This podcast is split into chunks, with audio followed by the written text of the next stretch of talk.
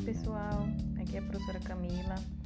Vamos falar um pouquinho dos conceitos básicos e fundamentais da genética, tá?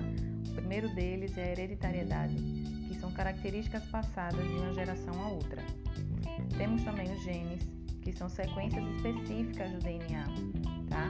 Esses genes, eles são a unidade fundamental da hereditariedade. Os alelos são formas alternativas possíveis de um mesmo gene se expressar. Temos ainda o fenótipo, que são as características observáveis do organismo, e o genótipo, que é a composição genética desse organismo, tá? O fenótipo ele é determinado pelo genótipo e em alguns casos os genes interagem com o ambiente, tá?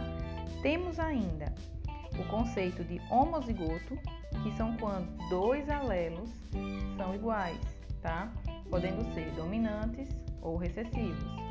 E temos o conceito de heterozigotos, quando os alelos são diferentes, sendo um dominante e outro recessivo, tá bom?